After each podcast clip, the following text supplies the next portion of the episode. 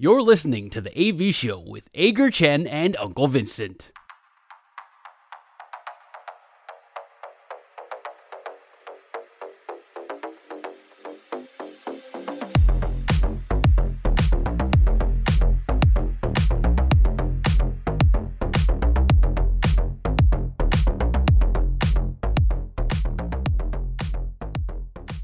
现在加入我们节目的来宾是资深体育记者黄丽华，她有超过三十年的采访经历，而且她第一次采访棒球就是八八年奥运的中华队，厉害了吧？丽华姐好，对，丽华姐好，我是文生，还有阿戴，欢迎参加我们的节目，欢迎丽华姐，你好，你好，两位好。我跟丽华姐大概是二零零二或零三的时候认识，那时候我开始代表道奇队回到台湾，然后丽华姐很帮忙我，因为我对。台湾的棒球界一无所知，所以我 想到什么事情都要先问一下丽华姐才知道。你那时候是知道了什么事情？跟美国美国差别？没有，我那时候什么都不知道。台湾我这连什么人都不认识。我后来回到台湾加入兴农牛队，每次在球场球场如果看到丽华姐，我觉得哦很安心，赶快先去跟丽华姐请教一下。说赶快来防我，赶快来防我，赶快跟丽华姐聊天。没有，丽华姐看到我都赶快逃，哦、真的吗？会被抓走？不会啦，很爱很想跟你聊天，怕你没空而已。呃，谢谢丽华姐。丽华姐，张泰山最近出版的个人传记，是由他和太太吴静怡一同撰写，但是我知道您也有参与这个创作过程。呃，我们想请您分享一下你在这本书出版过程所扮演的角色。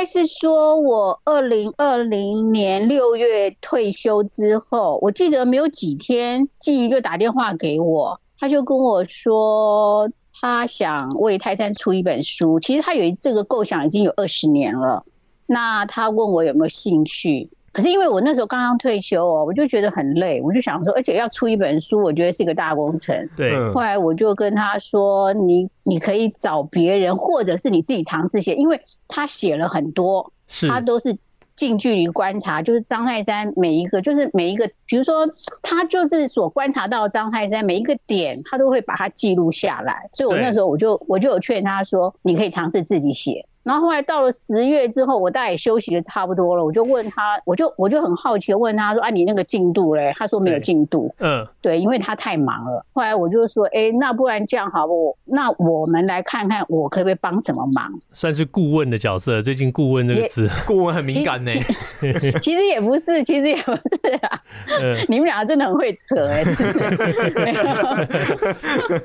那我我采访蔡蔡山也很多年，然后对他也蛮了。解的，然后就是说，可不可以从这个地方地方去补强？就是我就找了一些点啊，什么双二十啊，什么百到百，就是这些记录的东西。然后总冠军战啊，转队什么的，就从记录的东西去去去访他。可是我们到二零二一年的十二月，那个看起来进度可能才六成吧。后来我就跟静怡说，我恐怕没办法，因为我觉得这件事拖太久了。那我就说我把我的访问。录音文稿全部给你哦、oh,，OK，你们赶快去找人来帮忙。所以就我对他们真的很抱歉，你知道吗？嗯、因为这件事情，我觉得我这边后来是心有余力力不足啦。如果透过这本书的话，我们可以认识哪一些不同面向的张泰山呢？嗯、球迷认识的张泰山，感觉他好像一路顺遂。他第一年进来，一个练习生就拿下新人王。然后你看他生涯二十年，其实他在球场上大多数是风光的。可是事实上，我也是透过这次访问，我才知道，其实张泰山有很多的点，我就认为他是天选的棒球人。为什么嘞？他其实，在从小到现在的过程当中，他有很多点。他可能随时可能离开这个棒球圈，可是最后都被拉回来了。那丽华姐，您觉得他在中华职棒的历史定位会是什么？我觉得他是我心目中最强的中职打者。我是说生涯来说，对，我我不是讲单季，我是讲整个生涯。是你想想看，可以打二十年，而且他几乎大多数的时间，九成时间都是中心打者。对，你看他的全垒打，他不止只有全垒打。他的打点，然后他还会盗垒。对，其实几乎把中华职棒所有这些打击上的记录摊开来，你都会在前段看到张泰山的名字，都在前面。他几乎都是不是第一就是第二。对，所以我就觉得看整个中华职棒，我觉得他是最强的打者。丽华姐，以您的经验，您看在台湾棒球发展看了这么久，我一定要问问看您对这次中信兄弟队的这个意见哦，那个兄弟他们启用了毫无教练经验的彭政闵代替二连霸的林威柱，您怎么看这整个事件？我的看法是换掉林威柱的这个手法太粗暴，我觉得我唯一比较有意见的是这个部分。嗯，那至于恰恰上来适不适合，我觉得那个是另外一回事。对，因为。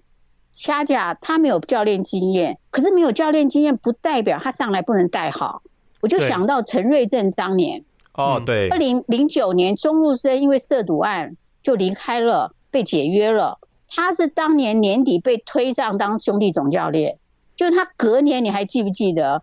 他们打进总冠军战，而且是对上是徐总的新农牛，你还记得吗？对，然后那个可是新农被 sweep 被横扫被扫掉。另外一个痛苦的记忆就是，同样在季中被开除的就是陈威成总教练。陈威成总教练那个那件事情啊，我跟你讲，我到现在也很很纳闷，因为我有认过问过任领队，我说你们当年为什么两个人会下来？他说他真的不知道。而且陈威成也不知道，总裁下午去去球场，然后就说这两个人不会来了。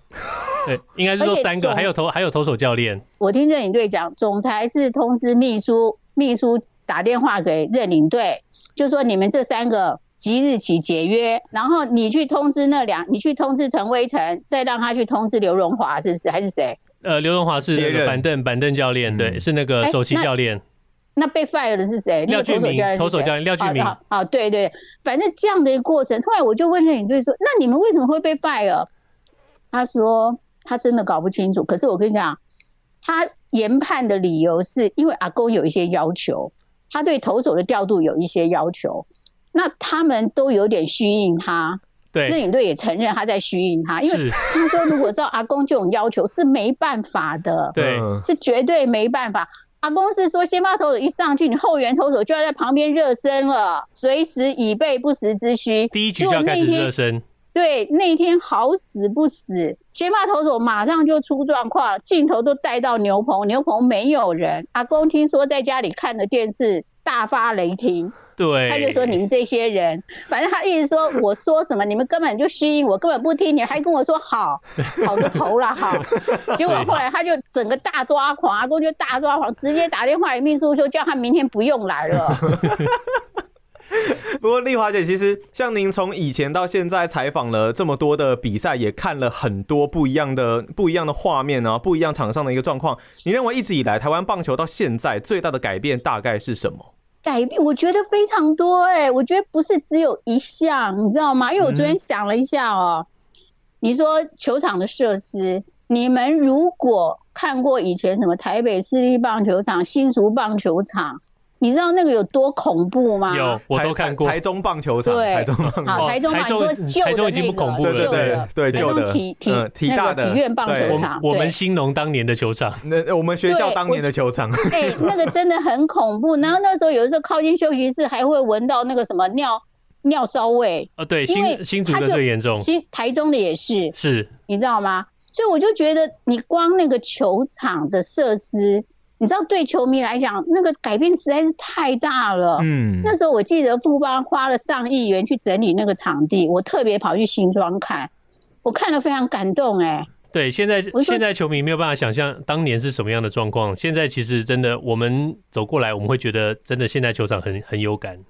我跟你讲，光是女女女球迷去上厕所这件事，你知道以前那个厕所简直是臭到。而且女孩子，我觉得又很敏感，对于这种事，她可能就忍着。我不晓得男，我们常常都说男厕那边的状况，大家都说叫女女生不要憋尿，不要憋尿。但是真的，这个外在的这个硬体环境真的是让人无法忍受。所以我那次去新庄，我其实最有感的就是女生厕所，它真的是随时都有清洁人员在清，你进去不会踩到水渍，不会那个那个什么卫卫生纸乱丢，不会感觉很脏乱，就是干干净净的。我觉得这个是给球迷最基本的吧。那除了这个之外，您印象最深刻的台湾棒球选手是哪一位？除了张泰山好了，我，我们刚刚已经讲过张泰山的话。其实我不要讲说印象深刻的台湾棒球选手，因为我看看过太多了。我这个题目我要换成另外一个，就是说我印象深刻的比赛片段。哦，好，印象最深刻。嗯，其实那天我看到你的题目。我第一个想到的是陈金峰在二零零一年天母世界杯季军战对日本打出那个双响炮。对，我不晓得为什么，我的脑海马上就浮现他双手高举呐喊的那个画面，就是有他太嗨了，进到国歌国歌那个影片里头的那个画面。我每次只要看到那个画面，我都非常感动，因为我从来没有看到峰哥这么激动过。对，而且他这么开心，他整个人都跳起来了，你知道吗？他是确实是跳了一步，然后再往前跑，而且一路真的是没错，对，没错，全场球应该是全国球迷都为他欢呼。在美国的时候，他一直跟我强调说，控制情绪的起伏是非常重要的事情，他一直很努力，特别他是特意在压抑他的情绪的一个人，就是他说。太开心或者是太太生气、太伤心，都会影响他的表现，所以他一定要压抑他的情绪。所以那那一个画面真的是让人印象深刻。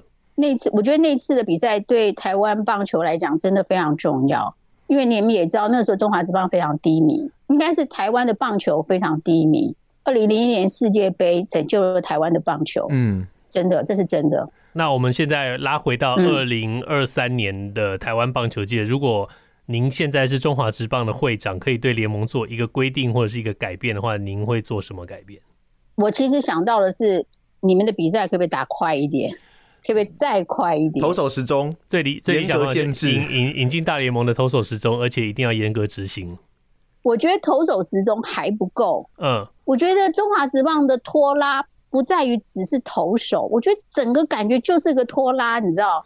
你现在礼拜天的比赛都两点打嘛？对，我记得那天我打开电视是下午五点半了，我想说，哎、欸，打完了吧？结果打开电视，哇哩嘞，第六局，第六，第七局，我想说怎么了？我我我我还问我还问我先生说，是两点打吗？他说对啊。有没有碰到任何状况暂停？结果好像也没有没。我没看，因为也没下雨，对，天气也非常好。啊，我想说，到底是发生什么事？然后我前两天看那个比赛，富邦对味全嘛，哎，不，我我我觉得倒是跟球队无关呐、啊，比数其实不高，真的不高，零比零的比赛哈，你说打到应该很僵持嘛？结果我后来转来转去，我又转回来，哎，得分了。我跟你讲，他打到九局，哎，打到九点哦，才六局。才六局，我想说，我心里想，我天哪，那七八九不是还要一小时吗？果然五个小时。那一天打超过十点，比数四比二，这是一个大比数吗？对，而且我们一直在讨论的时候，就是说，其实很多时候，呃，球赛时间长是一回事，但是如果内容很精彩的话，没有人会抱怨说球赛时间很长。对，但是没错，对，我就是觉得中华职棒最恐怖的是，你比赛动辄三四个小时。然后我就说还好，现在有 girls。我跟你讲，要不然在球场上都快闷死了，你知道多无聊那种。这边，我觉得比赛拉比赛拉长，不是投手的，不止投手的问题，嗯，手背、打击各项一定都有很多问题，喊暂停也很慢。到底发生了什么事？你说，就像你刚刚讲的，比赛精彩也就算了。可是没有啊，给我的感觉就是歹戏拖棚啊，我就不想看，我完全不想看。我们真的是非常期待丽华姐能够担任中华职棒会长的一天，因为这确实是中华职棒现在欢迎丽华姐 最大的话题。拜托丽华姐。呃，丽华姐虽然说已经退休了，还是这么关心中华职棒。我们也希望以后还能有机会邀请您来节目里头，跟我们继续分享您的这些经验跟观察。今天非常谢谢丽华姐，谢谢丽华姐。OK，感谢两位，谢谢谢谢，okay, 谢谢。